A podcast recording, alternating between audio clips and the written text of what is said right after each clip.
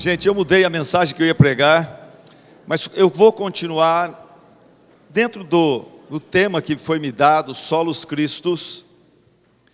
Mas a gente está indo embora. Eu gostaria, diante de tudo que nós ouvimos, que você levasse no seu coração esse desafio, essa lição de casa, que é muito prática. E se você fizer isso, e você com a ajuda de Deus, sozinho você não vai conseguir, mas com a ajuda de Deus e dependência do Senhor, em oração, se você colocar em prática essa lição de casa que eu vou te dar, essa conferência ela vai frutificar na sua vida, não vai morrer aqui, não vai acabar aqui. Essa, essa conferência vai continuar te abençoando e usando você para ser bênção para muita gente. Ok, o tema da minha mensagem é: seja um imitador de Cristo. Seja um imitador de Cristo. 1 Coríntios capítulo 11, versículo 1. Seja um imitador de Cristo. 1 Coríntios capítulo 11, versículo 1 aos irmãos, às irmãs dessa igreja problemática, dessa igreja carnal, dessa igreja atrapalhada, dessa igreja que muitos de vocês não gostariam de fazer parte, mas o apóstolo Paulo diz para aqueles irmãos: tornem-se meus imitadores, como eu o sou de Cristo. Repita comigo este versículo, vamos lá. Tornem-se meus imitadores, como eu o sou de Cristo. Nas festas de aniversário infantis, os temas são Homem-Aranha, Vingadores, Capitão América, Barbie, Frozen, Mini, princesas diversas. Aquilo que a criança, aquele, aquilo que a criança admira, ela imita, ela quer ser igual. Meu irmão pastor Gessé, pastor Gessé tem uma, pastoreia uma igreja aqui em Bragança Paulista. Quando a sua filhinha era pequena, Michele, ela admirava muito o seu pai, seu pai na igreja pregando, ela ficava observando cada passo, cada gesto. Em casa, ela imitava seu pai, por admirar o seu pai, ela imitava seu pai. Um dia ela foi pega no seu quarto, ela colocou todos os bonequinhos, todos os bichinhos no canto, e ela é, pôs um, alguma coisa como púlpito, e ela, imitando seu pai, ela pregava, ela dirigia um culto para os seus bonequinhos. E foi uh, ouvido ela falar uma coisa muito engraçada. Ela falou assim: parece que tinha um bonequinho que estava falando durante o culto. Ela falou: silêncio. Quem não ficar quietinho durante a mensagem vai morrer na cruz. Coisa de criança. A pergunta que eu faço a você é: quem que você está imitando? A Michele imitava seu pai. Quem que você imita? Conforme a fama do Neymar cresceu uns anos atrás, milhares de jovens começaram a cortar o cabelo e usar boné como ele usa. Quem que você está imitando? Quem que você está imitando? Tem gente que imita o Neymar. Quem que você imita? A Igreja Universal ela é famosa por produzir pregadores que imitam Erdir Macedo, até na voz, no jeito de falar. E você, quem que você imita? Estudando a palavra de Deus, eu aprendi algumas coisas muito interessantes e práticas vai mexer com o seu orgulho.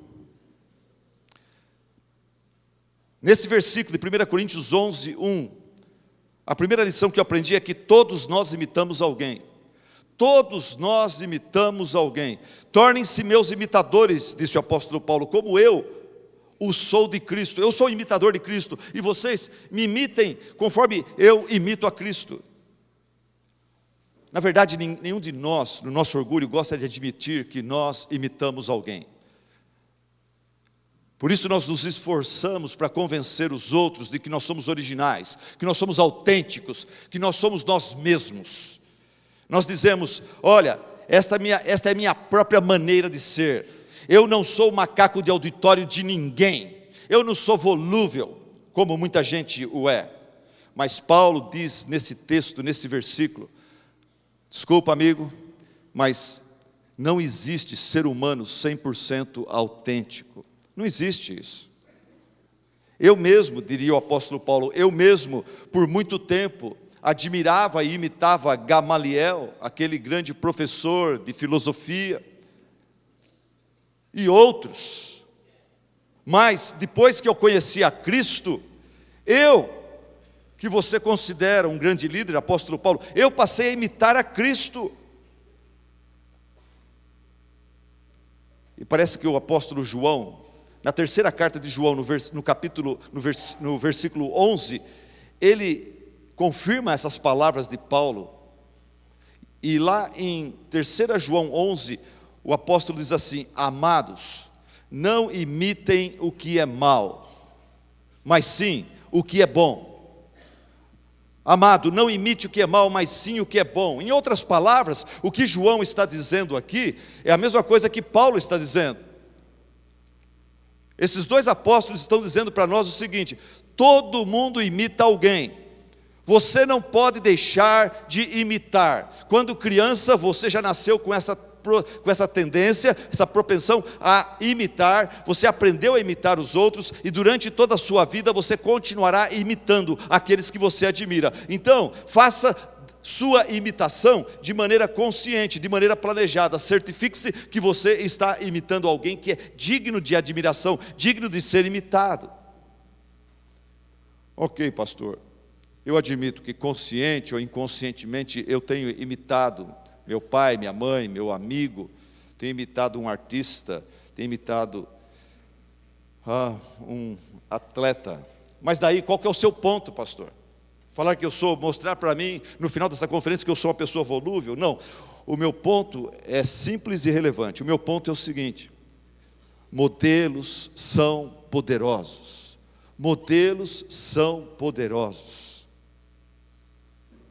Deixa eu dar dois, dois exemplos para vocês. Modelos são poderosos. Ou eles te abençoam, ou eles te amaldiçoam. Aquilo que eu disse na parte de perguntas e respostas ali na capela, a Bíblia nos dita um princípio de que nós acabamos nos tornando iguais àqueles que nós adoramos, admiramos. Os ídolos do, do, do, da sua vida, do seu coração, você acaba ficando igual a eles. Se você admirar um, um, uma pessoa atrapalhada, você vai ficar atrapalhado igual ele. Se você admirar uma pessoa centrada, uma pessoa que acerta na vida, a tendência é de você começar a ficar mais e mais parecido com ele. Deixa eu dar dois, dois exemplos das Escrituras: Jotão e Acás, dois reis de Israel.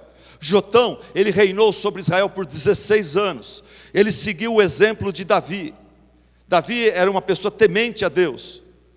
Jotão admirava Davi, seguiu o exemplo de Davi. O que aconteceu? Resultado? Segundo Crônicas 27, 6. Jotão tornou-se cada vez mais poderoso, pois andava firmemente segundo a vontade do Senhor, o seu Deus. Deus de Davi. Acás Acas reinou por 16 anos. Ele seguiu o exemplo de reis que não temiam a Deus. Acas, ele seguiu o exemplo de Acabe, Jeorão, Acasias, Jeroboão. Resultado, segundo a Crônicas 28, 2 a 5.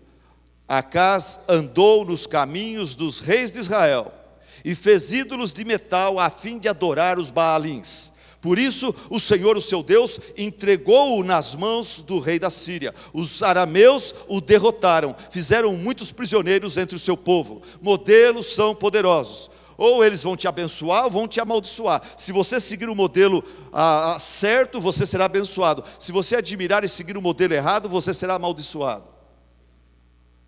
Em Monterrey, na Califórnia, o, os pescadores costumavam voltar no final do dia e trazer os seus peixes, e ali na praia mesmo, no porto, eles limpavam os seus peixes.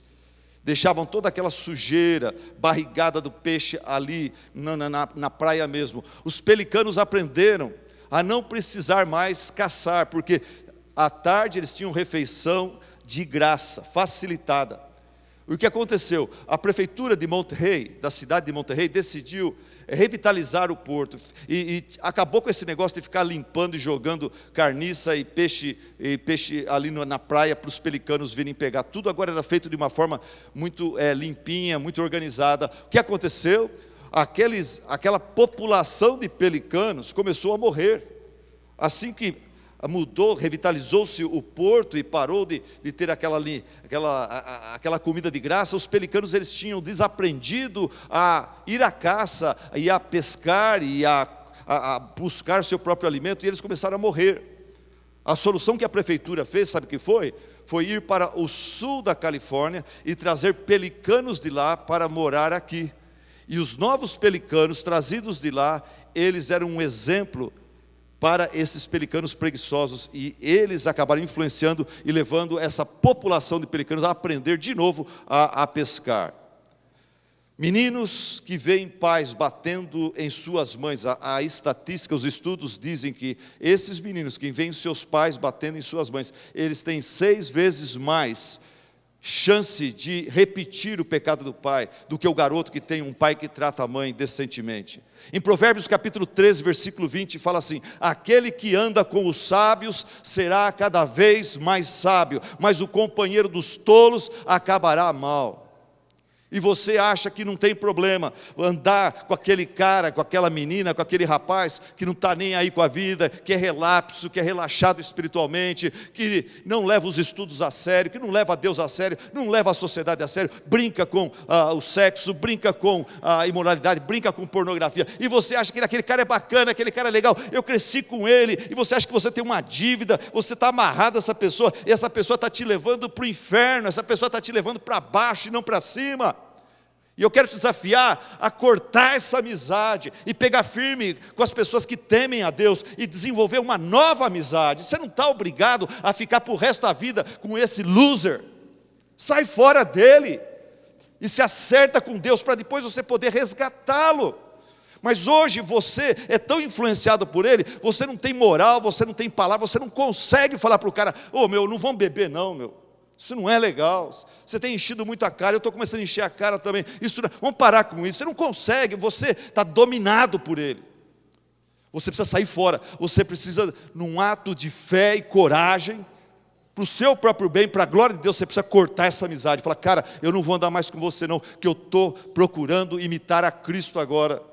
E assim que eu estiver fortalecido, eu venho te buscar, cara, que você não está, eu não estou bem, você não está bem.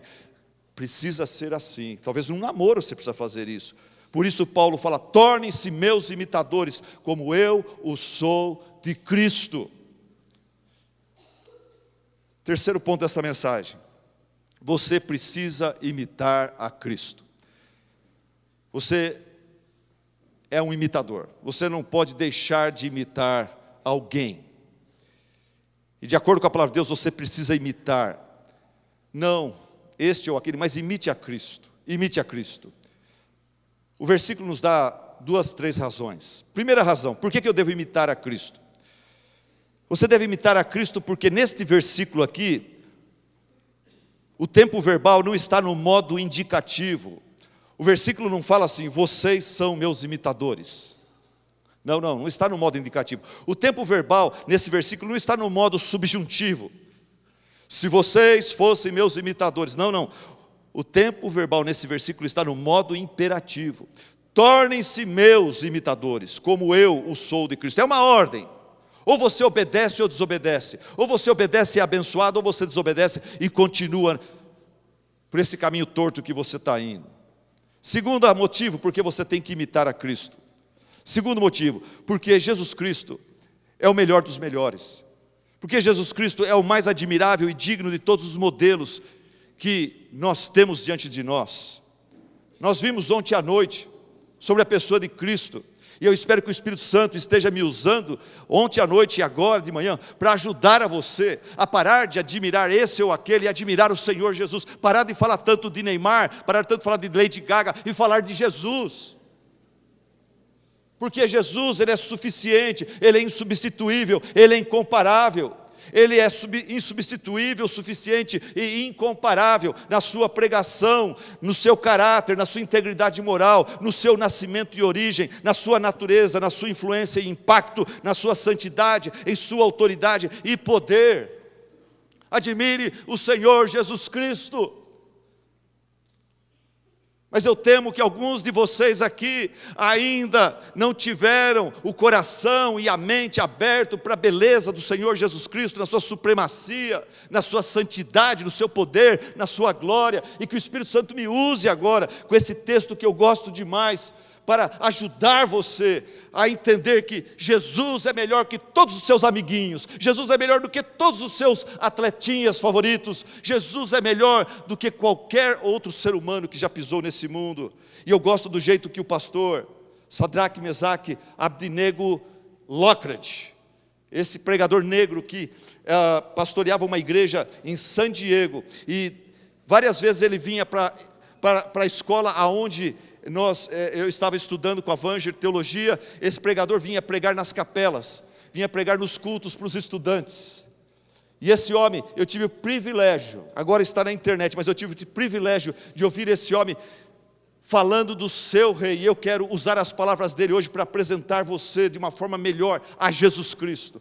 Para você parar de admirar os coleguinhas, os amiguinhos, os, artist, os artistinhas, os atletinhas e, e admirar o rei dos reis. Olha o que Lócrate disse: O meu rei é sete vezes rei. Ele é rei dos judeus, ele é rei da justiça, ele é o rei eterno. Ele é o rei da paz, ele é o rei do amor, ele é o rei da glória, ele é o rei dos reis. Este é o meu rei, você o conhece.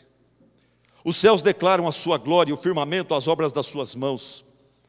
Em outras palavras, não há como medir seu amor, força e poder.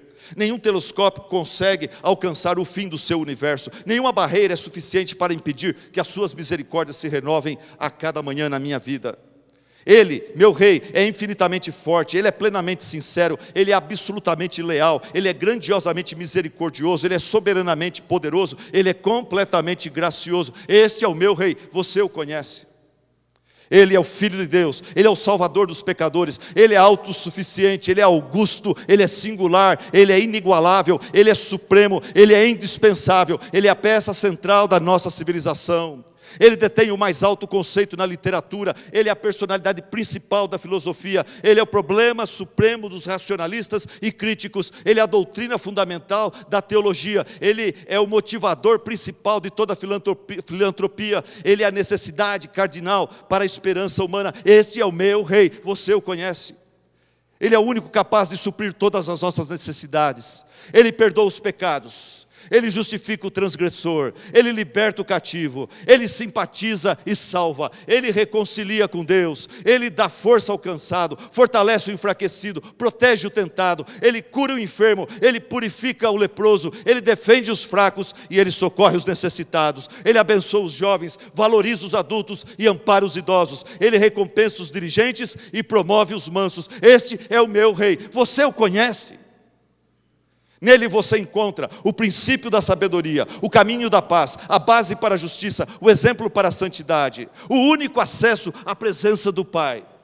Ele é o Senhor dos exércitos, Ele é o leão da tribo de Judá, Ele é o mestre dos poderosos, Ele é o capitão dos conquistadores, Ele é o superior dos legisladores, Ele é o governador dos governadores, Ele é o príncipe dos príncipes, o rei dos reis, o Senhor dos senhores. Esse é o meu rei, você o conhece?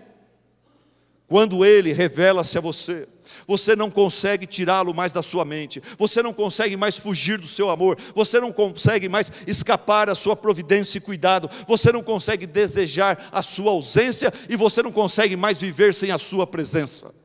Os fariseus não o suportavam. Pilatos não conseguiu achar nele pecado algum. Herodes não podia matá-lo ou condená-lo. A morte não o derrotou. A sepultura não o prendeu. Por isso, neste exato momento, o meu rei, ressuscitado dentre os mortos, está sentado à destra do Pai, intercedendo por todos vocês que já creem no seu nome e dizendo a todo jovem que aqui está e que ainda vive no pecado: arrependa-se e creia em mim. Vinde a mim, todos vós que estáis cansados de viver longe de Deus, de viver de acordo com os valores fúteis da nossa sociedade, e eu vos salvarei, eu vos aliviarei. Eu gosto como uma autora do passado, ela colocou em poesia a letra dessa música: Jesus é melhor sim que ouro e bens. Jesus é melhor do que tudo que tens. Jesus é melhor que riquezas e posições, melhor muito mais do que milhões. Pode ser um rei com poder nas mãos. Aqui na terra eu posso ver e, e, e, e, talvez ser confrontado, ser apresentado a um rei que tem poder nas mãos, mas esse rei é, do mal, ele é escravo sim. Mil vezes eu prefiro do que os reis desse mundo, mil vezes eu prefiro o meu Jesus e servi-lo até o fim. Como é que eu como é que eu admiro a Jesus? Como é que eu começo a seguir a Jesus? Primeira coisa é isso que eu falei, você precisa começar a ler mais sobre Jesus, estudar mais sobre Jesus, você precisa começar a orar mais, falar mais com Ele, gastar mais tempo na presença dEle, desenvolver uma vida de oração, ouvi-lo falando através da Sua palavra, do Seu Evangelho e falando com Ele através da oração. Uma das formas de nós é, não só aprendermos acerca de Cristo, mas experimentarmos a bondade de Cristo na nossa vida, é através da oração. Se você pegar nos Salmos, Davi fala isso. Ele fala: Eu estava no sufoco, eu estava num poço, num lamaçal, eu estava morrendo, e eu lá do, do fundo do poço, eu clamei ao Senhor, e Ele ouviu o meu clamor, e Ele me tirou da lama, Ele me tirou da fossa. E daí Davi fala o quê? Ele fala: Eu, eu, tava, eu tive essa experiência com Cristo, e não foi estudando a Bíblia, mas foi orando, que eu experimentei Jesus me libertar. E daí o que ele fala naquele salmo? Ele fala: Ó, oh, provai e vede que o Senhor é bom. Quando ele fala isso, ele está dizendo: olha, a experiência que eu tive não é só para mim, você, jovem, aqui no Brasil em 2017, você pode ter experiências gostosas com Cristo. Para de só viver, viver, viver. Vai vivendo e orando, vai vivendo e colocando Jesus em primeiro lugar na sua vida. Vai, antes de reclamar com a mãe, com o pai, com o pastor, com o namorado, com a namorada, com o amigo, fala com Deus e, e, e coloca as, os seus anseios, suas necessidades com o Senhor. Escreve suas orações, faz sua lista de necessidades, de petições, e depois Tenha essa alegria de ver o Senhor, conforme o tempo vai passando, trabalhando. E você vai para aquela, aquelas orações feitas no começo do ano e você fala: que legal, é, esse pedido que parecia impossível. Ou, olha, nem percebi, Deus já resolveu esse problema. Deus já respondeu, Deus já providenciou esse emprego. Deus já, já, já providenciou aquele amigo que eu estava pedindo. Hoje eu já tenho essa amizade preciosa que tem sido uma benção na minha vida. Entende? Essa é uma forma de você ter uma religiosidade, ter uma comunhão com Deus, não só teórica, mas experimental, gostosa, prática. Todos nós imitamos alguém. Modelos são poderosos. Você precisa imitar a Jesus Cristo. Você precisa imitar a Jesus Cristo. Veja Jesus Cristo na vida de pessoas que Deus coloca no seu caminho. Eu tive o privilégio de ser adotado espiritualmente Primeiro pelo meu pai, e eu, meu pai faleceu em 1992, mas é difícil uma semana passar que eu não fale de alguma coisa que eu aprendi com meu pai, algum legado que ele me deixou, e eu usar o exemplo dele, porque ele, ele, ele marcou minha vida. Em muitos aspectos, meu pai foi falho, em muitos aspectos, meu pai, ele imitou a Cristo e impactou minha vida e me incentivou a imitar a Cristo também. Eu lembro-me de uma assembleia administrativa da Igreja Batista do Carandiru mesmo, lá em São Paulo, Zona Norte. Veio uma proposta, meu pai era presidente da igreja, e a coisa ia favorecer um pouco o pastor, ia ser bom para a nossa família, ia ser bom para o meu pai.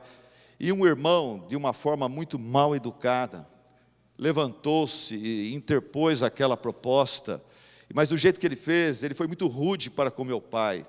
E eu, meus irmãos, ficamos muito tristes, abaixamos a cabeça, sentimos raiva daquela pessoa, vontade de levantar, ir lá e dar um ósculo santo na cara dele.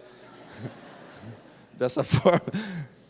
Mas o meu pai, humildemente, meu pai humildemente suportou. Aquele, aquela pessoa tinha coisas feias na vida dele. Meu pai podia simplesmente pegar, tirar da manga da camisa e jogar na cara dele os pecados e fraquezas e falhas daquele homem. O homem estava interferindo e, e, e, falando que a igreja não deveria gastar naquilo, mas aquele, meu pai sabia que aquele homem nem dízimo dava. Uma das coisas que eu faço em assembleia de igreja, eu falo, olha, nós vamos falar de finanças agora. Você que não é dizimista, por favor, não dê opinião, tá? O dia que você começar a dar dízimo, daí você dá opinião nessa hora. Mas o meu pai não fez isso. Nós fomos para casa, o almoço, meu pai estava meio sem graça no almoço, todo mundo triste. Mas meu pai ficou firme, se preparando, no, depois do almoço, descansou um pouco, estava preparando para o culto da, da noite ia ter a Santa Ceia à noite. Quatro, cinco horas da tarde, a campainha toca, é aquele irmão, o chato. Mas só que ele estava chorando. E ele estava arrependido do que ele falou e da forma como ele falou. E ele pediu perdão meu pai, meu pai imediatamente o perdoou. E nós estávamos todos na janela, na persiana do nosso quarto, ouvindo a conversa e, e percebendo que eles estavam se abraçando e se perdoando. E isso marcou minha vida. Aí eu comecei a aprender que pastor tem que engolir sapo e perdoar. O que meu pai fez ali é uma coisa que está em Provérbios capítulo 19 ou 16, versículo 11, que fala assim: a sabedoria do homem lhe dá paciência. Ali no contexto é relacionamentos. A sabedoria do homem lhe dá paciência. E a glória do homem é relevar ofensas. Um homem que é homem de verdade, um homem que é maduro, um homem que é grande, ele perdoa, ele releva as ofensas, ele não fica amargurado, ofendido, ele não fica bravinho, ele não sai falando para todo mundo: olha o que o camarada falou para mim na Assembleia, vamos dar um jeito de fechar o cerco com esse cara, pôr ele de escanteio, vamos excluir esse homem. Não, a pessoa sabe, a pessoa mansa, a pessoa que é igual a Jesus, ele é perdoador, ele não se ofende facilmente. Eu tive um outro pai, espiritual. Tive vários pais espirituais. O segundo que eu quero mencionar aqui, pastor Ricardo Denham, fundador da editora Fiel. Ele me adotou, me levou para os Estados Unidos, me preparou para poder voltar, ajudá-lo aqui nesse ministério maravilhoso da Fiel. E nós começamos a Igreja Batista Graça, lá em São José dos Campos, Avenida Andrômeda. Alugamos um salão, começamos a igreja ali, pouca gente. E o pastor Ricardo Denham, ele era um evangelista calvinista evangelista. Cuidado com calvinistas que não são evangelistas. Cuidado com calvinistas que não têm coração por missões nem pelas almas perdidas. Tem algum problema com o calvinismo desse camarada. É um calvinismo que não é bíblico. Pastor Ricardo, ele, ele me convenceu, Deus o usou para me convencer das doutrinas calvinistas da graça, porque ele era um evangelista, ele era um missionário, ele amava as almas perdidas. Aonde ele ia, ele falava de Jesus. E tinha, logo que a Fiel chegou em São José dos Campos, precisamos comprar e alugar os imóveis para os, os funcionários, os, os missionários da Fiel, e ele fez muito contato com um corretor de imóveis, que era um homem que a gente considera malaco. Sabe aquele camarada espertão? Vendedor de imóveis, tal, seus 50 anos, ele era viciado em jogatina, e ele, com o seu Ricardo, ele dava uma que, que ele estava interessado no Evangelho, para segurar o seu Ricardo por perto, entendeu? Ele ameaçava aqui na igreja, mas não caía, prometia que não caía. E ele ficava enganando o seu Ricardo, o seu Ricardo evangelizando ele. Às, às vezes, eu presenciando a cena ali dentro da imobiliária, eu ficava com dó do seu Ricardo, ficava com raiva desse homem. Também sentia vontade de dar um ósculo santo nele. Daí, Um dia esse homem aparece na igreja. E eu fiquei assustado, porque eu jamais esperava ver esse homem na igreja. E eu fui cumprimentá-lo. Agora uma conversa de brasileiro com brasileiro. O senhor Ricardo americano, falava com sotaque, não era visto como o gringo tal. E eu fui lá, rapaz, você na igreja, tipo, falando, jamais imaginava que você via, cara. Eu sei que você, eu sei que você é. Você é meio malacão tal. Você está tá interessado em vender mais uma propriedade para o senhor Ricardo? O que, que é? Né? E ele falou, cara, ele estava assustado. Cara, hoje eu tinha que vir. Você não, você não vai acreditar o que o pastor Ricardo fez. Eu acordei ontem pela manhã, e esse homem não estava muito bem com a esposa. O cara viciado em jogatina, não fica em casa, passa a noite fora e tudo mais. E a casa dele estava totalmente relaxada. A parte da esposa estava certa, mas por fora da casa tinha grama. E esse, a, a mulher não tinha condições físicas de cortar aquela grama. Era papel dele fazer isso. Mas ele não fazia, era um marido relapso. E esse homem falou: Cara, eu acordei de manhã e eu escutei um barulho. Eu falei: Que barulho que é esse? Eu fui na janela, olhei, pastor Ricardo de Chapelão, cortando a minha grama para mim. E é um terreno grande, ele falou, ele cortou tudo. Eu fiquei tão sem graça, fiquei tão constrangido com essa demonstração de amor cristão. Eu falei, eu não posso deixar de ir na igreja desse homem e ver o que, que eles têm a, a oferecer lá. É assim que a gente aprende a imitar a Cristo, observando também aqueles que imitam a Cristo. Observa uma coisa, um aspecto legal na vida desse, na, na vida daquele, na, e você vai imitando esse, aquele, naquilo que eles imitam e revelam o caráter de Cristo. Ok, vamos lá, todos nós imitamos alguém, modelos são poderosos, você precisa imitar a Cristo, é um imperativo, é um mandamento, esse versículo. E eu diria aqui para completar, porque muitos de vocês são futuros líderes ou já são líderes, e eu diria o seguinte: todo líder espiritual precisa ter condições de dizer, como o apóstolo Paulo, tornem-se meus imitadores, como eu o sou de Cristo. Ei, você que está estudando teologia e quer, e quer ser professor de escola bíblica, de instituto bíblico, você quer ser missionário, você quer ser pastor, você quer ser esposa de pastor, líder espiritual, todo líder espiritual precisa ter condições de dizer, como o apóstolo Paulo: tornem-se meus imitadores, como eu o sou de Cristo. Por quê? Porque esse é o projeto de Deus para a vida de cada cristão, de cada discípulo dele. Romanos 8, 28, todo mundo conhece. E Romanos 8, 29? O 8,28 fala: todas as coisas cooperam juntamente para o bem daqueles que amam a Deus, daqueles que são chamados segundo o seu propósito. Mas o 29 fala: pois aqueles que Deus de antemão conheceu, amou, também os predestinou. Os predestinou para quê? Para serem conformados à imagem do caráter de Cristo. Qual o objetivo de Deus para a minha vida? Qual é o plano de Deus para a minha vida? Pastor, eu queria saber que, como que a gente descobre a vontade de Deus para a minha vida. Eu vou falar para você qual é a vontade de Deus para a sua vida. A vontade de Deus para a sua vida é a seguinte: que você glorifique a Deus, que você adore a Deus, que você evangelize, que você edifique os salvos, evangelize os perdidos, edifique os salvos. Em, segunda, em, perdão, em Gálatas capítulo 4, versículo 19, o apóstolo Paulo fala que ele trabalhava duro para que os membros da sua igreja chegasse ao ponto de serem de serem transformados à imagem de Cristo. Ele fala: Eu queria, eu, eu me esforço para ver o, a, ver o caráter de Cristo sendo formado em vocês, membros da igreja em Gálatas. É isso que Deus quer, que você seja mais parecido com Cristo. E daí automaticamente vem o casamento ou não casamento, a paz com isso ou, ou, ou, ou não, vem, vem você sabendo para onde que Deus vai te levar aonde que Ele quer você. É Romanos 12, 1 também, fala, é, santifique-se, consagre sua agenda, sua, seu corpo, consagre as suas, suas finanças, o seu tempo, consagre a sua vida a Deus, e daí Ele vai revelar automaticamente, é, é de uma forma providencial, devagar Ele vai mostrar para você qual a sua boa, perfeita e agradável vontade para a sua vida. A gente quer primeiro que Deus mostra para mim qual plano que você tem para mim. Daí eu vou ver se eu vou me santificar. Não, santifique-se primeiro e depois Deus vai abrindo as portas de oportunidades para você. Por isso que John MacArthur ele diz o seguinte: diante disso que eu acabei de falar, John MacArthur fala o seguinte: a qualidade mais importante na vida de um líder espiritual, a qualidade mais importante na vida de um líder espiritual não é seu carisma, sua eloquência, sua coragem, seu bom humor, sua inteligência, sua capacidade administrativa, seu discernimento ou qualquer outro talento semelhante. Todas estas qualidades são importantes, têm seu lugar, mas a mais importante é a sua integridade espiritual, sua vida cristã genuína, seu caráter cristão, seus valores e atitudes, motivações e sentimentos e ações que lembram o Senhor Jesus.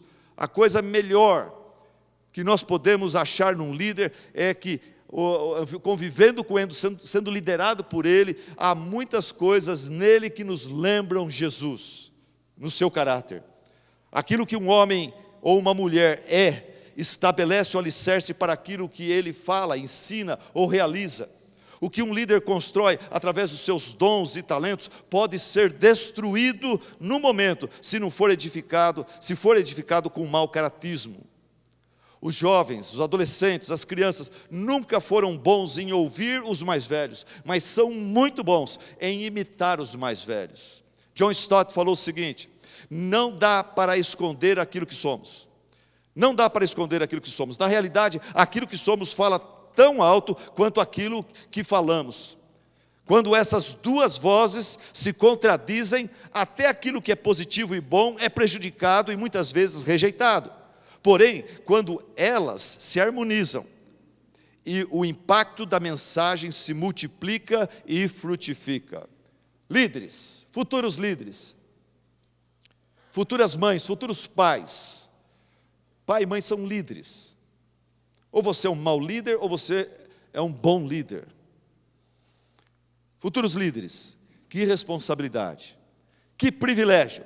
a gente imitar o Senhor Jesus, a gente ter essa referência maravilhosa, que é o Senhor Jesus. Que privilégio imitar o Senhor Jesus, levar outros a fazer o mesmo. Aprender a admirar o caráter de Cristo. O que, que você vê no caráter de Cristo?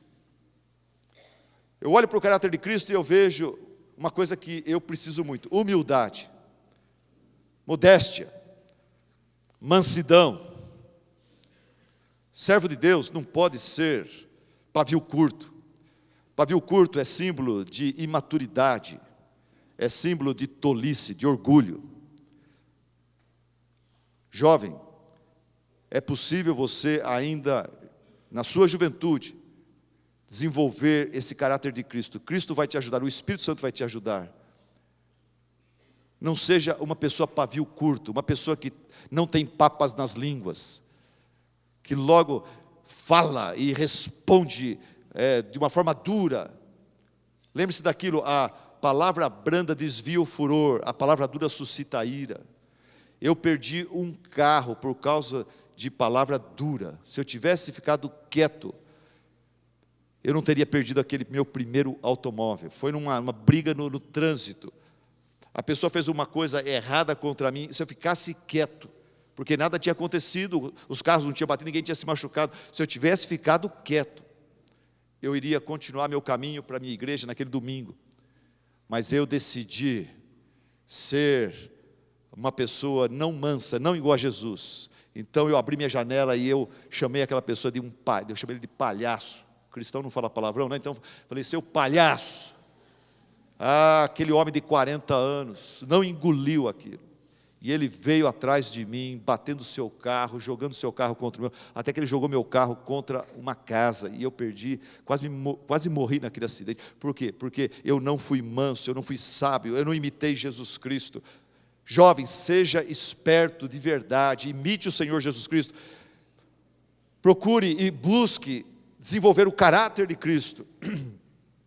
Jesus Cristo é humilde, é modesto, é manso. Jesus Cristo é piedoso, ele é misericordioso, ele é amoroso, ele é puro, ele é santo, ele é pacificador, ele é reconciliador. Ele não fica jogando gasolina na fogueira.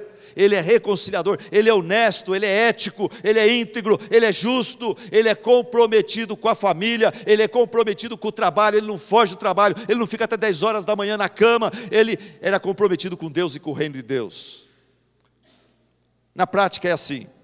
Na prática é assim, olha, o mundo diz para você, jovem, bem-aventurados, bem-aventurados os seguros de si mesmos, os autoconfiantes.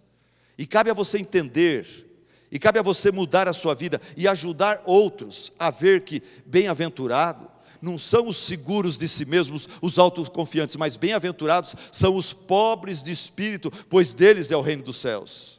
O mundo diz: bem-aventurados os que se alegram na sua própria autojustiça, mas cabe a você entender, mudar sua vida e ajudar outros a ver que bem-aventurados os que choram, pois estes serão consolados. O mundo diz: bem-aventurados os orgulhosos, vaidosos e ostentadores, pois serão famosos.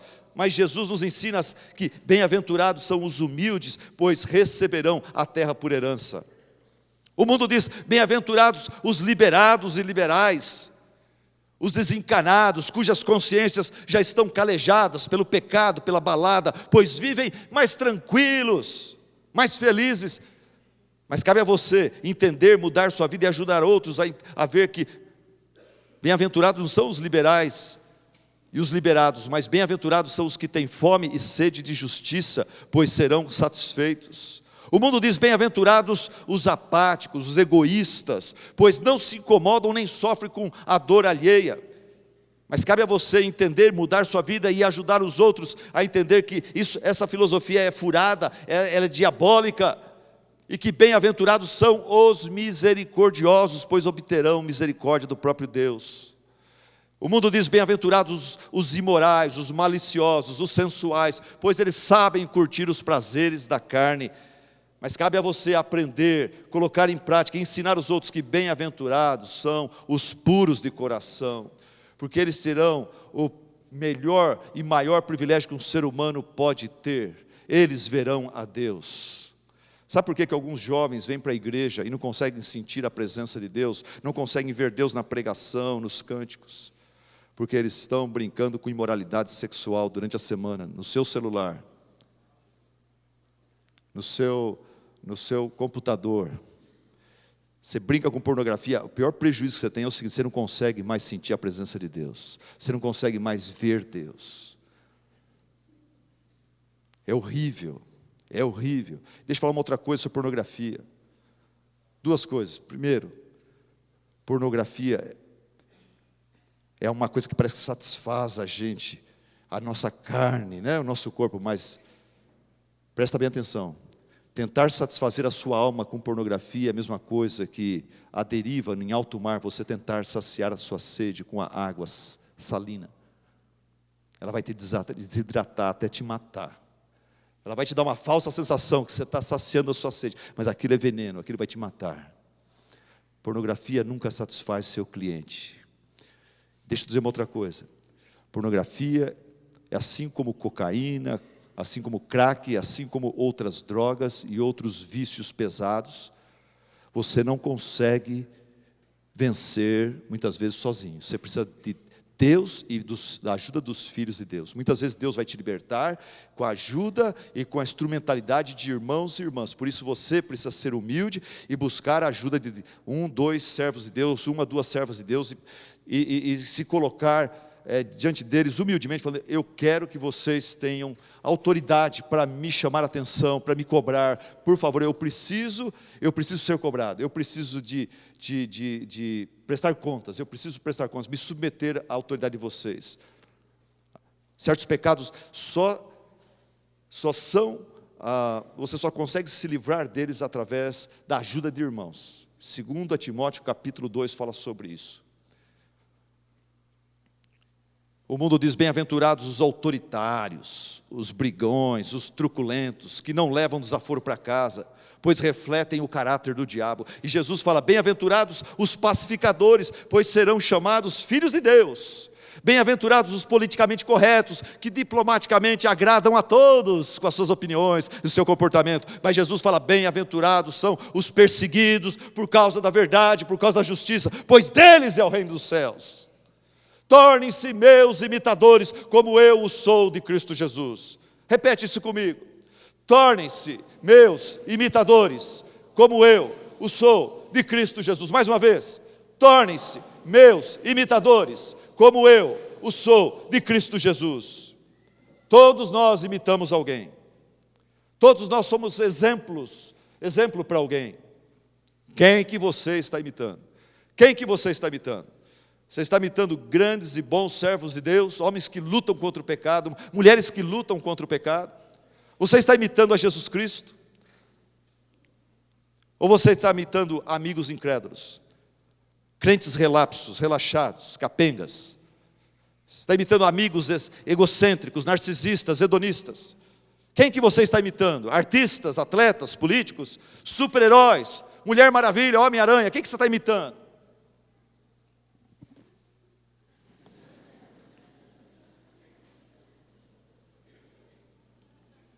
Pela camiseta que a gente compra, com o desenho que tem aqui, a gente revela quem que a gente admira e imita. Uau! Vou guardar a minha. Que tipo de exemplo você tem sido? Que tipo de exemplo você tem sido? Exemplo é algo poderoso. Uma outra estatística: 72% das crianças cujos pais são fiéis a Deus permanecem fiéis a Deus. 72% das crianças que têm um pai que é fiel a Deus, 72% dos filhos de pais fiéis a Deus permanecem fiéis a Deus também. Deixa eu terminar com essa história. Esse jovem pastor, jovem pastor, ele foi convidado para pregar num grande um grande retiro espiritual. Ia ter várias igrejas juntas. Ele costumava ministrar para 15, 18 jovens na sua igreja. Agora ele tinha a oportunidade de abençoar 200 jovens nesse grande retiro. Deram dinheiro para ele comprar passagem e tudo mais. Sua esposa não podia ir. Ela passou com ele na rodoviária. Ele desceu do carro, pegou a mala. Era feriadão. Ele ia para pegar o seu ônibus para ir para o retiro. e tinha muitas camelôs, São Paulo, tinha muita gente na entrada da rodoviária, você sabe como que é. E ele vai desviando de um, desviando de outro com a sua malinha para comprar a sua passagem. E ele nota assim que entre os camelôs ele nota uma banca, uma, uma mesa de plástico, uma banca cheia de maçãs colocadas na forma de pirâmide. E tem uma moça que visivelmente você percebe que ela é cega e ela está ali vendendo as suas maçãs. E ele percebe que quando ele está chegando perto, um homem com uma mala estabanada, o homem passa e agarra, sua mala agarra na perna daquela, daquela banca, daquela mesa, e derruba todas as maçãs do chão.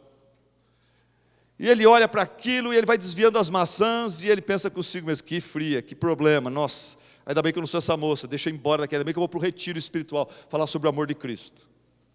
Mas ele vai indo em direção ao guichê, ele não consegue o Espírito Santo começa a tocar o coração dele, incomodá-lo.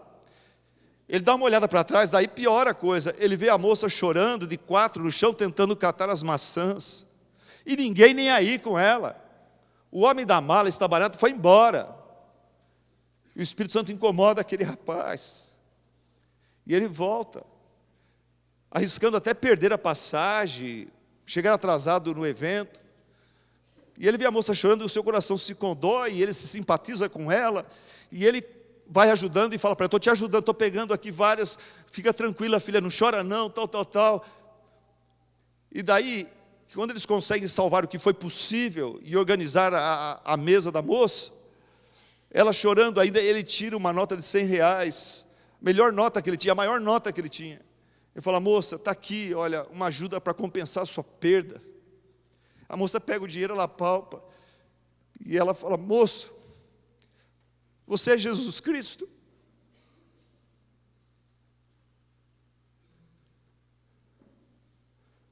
Jovens, moças, moços, o que a igreja brasileira precisa não é mais de calvinistas, não é mais de teólogos, não é mais de moços e moças que sabem discutir doutrina da predestinação, da eleição, soberania de Deus. O que nós mais precisamos não são só de mais jovens evangélicos, membros de igreja, jovens treinados na teologia reformada. O que nós precisamos é de mais discípulos de Cristo que são parecidos com Ele, que na sua maneira de falar, de agir, de se comportar, revelam, exalam o bom perfume de Cristo por onde quer que vão. Baixe sua cabeça, feche seus olhos, vamos orar.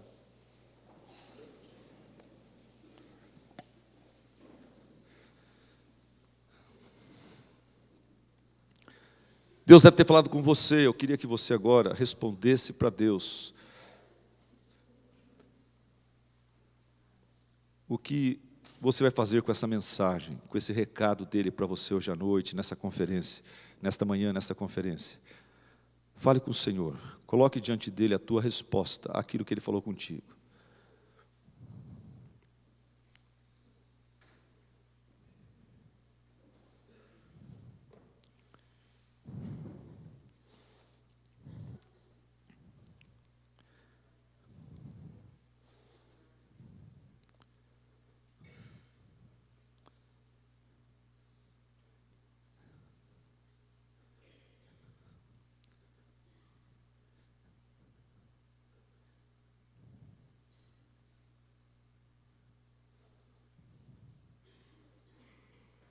Querido e amado Deus, muito obrigado, Senhor, por todas as verdades que nós temos aprendido,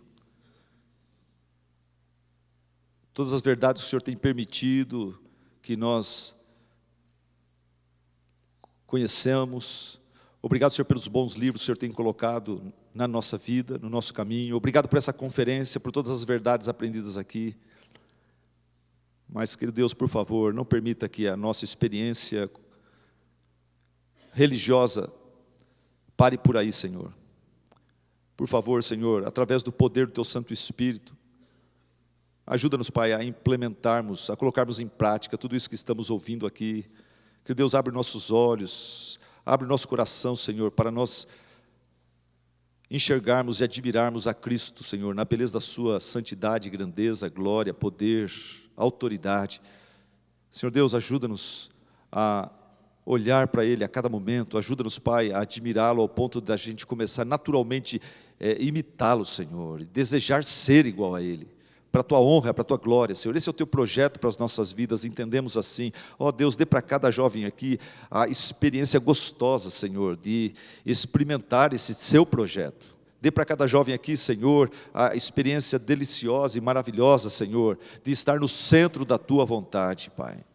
Pai, não nos desanima, tira qualquer desânimo do nosso coração, Pai, conforme pensamos de voltar para a nossa luta, voltar para os nossos desafios, Pai. Ajuda cada jovem a sair daqui certos que o Senhor está conosco, o Senhor não nos deixará, o Senhor nunca nos abandonará e que se há problemas lá, Senhor, há também suas providências, e o Senhor pode, é, através dos problemas, Pai, é, trabalhar em nossa vida e nos tornar mais parecidos com Cristo e nos usar, Senhor, para levar outras pessoas a conhecer a Cristo. Nos anima, nos encoraja, Senhor, ah, para que nós saímos daqui, Senhor, não ah, saudosistas, não olhando para esses dias apenas com saudades, mas que a gente possa, Senhor, sair daqui coraj é, corajosamente, Senhor, para enfrentar as lutas ah, através da força do Seu poder, com a ajuda do Teu Santo Espírito. Senhor Deus, eu queremos clamar aqui por aqueles jovens que atravessam problemas mais graves, mais especiais, no seu lar, no seu trabalho, na sua escola, no seu mundo interior. Pai, ah, continua falando aos seus corações, completando, Senhor, aquilo que nós tentamos passar aqui, aquilo que o Senhor já falou aqui, mas completa, Senhor, tirando dúvidas e dando, Senhor, fortalecimento interior para essa moça, para esse moço, para que eles possam viver única e exclusivamente para a tua honra e glória.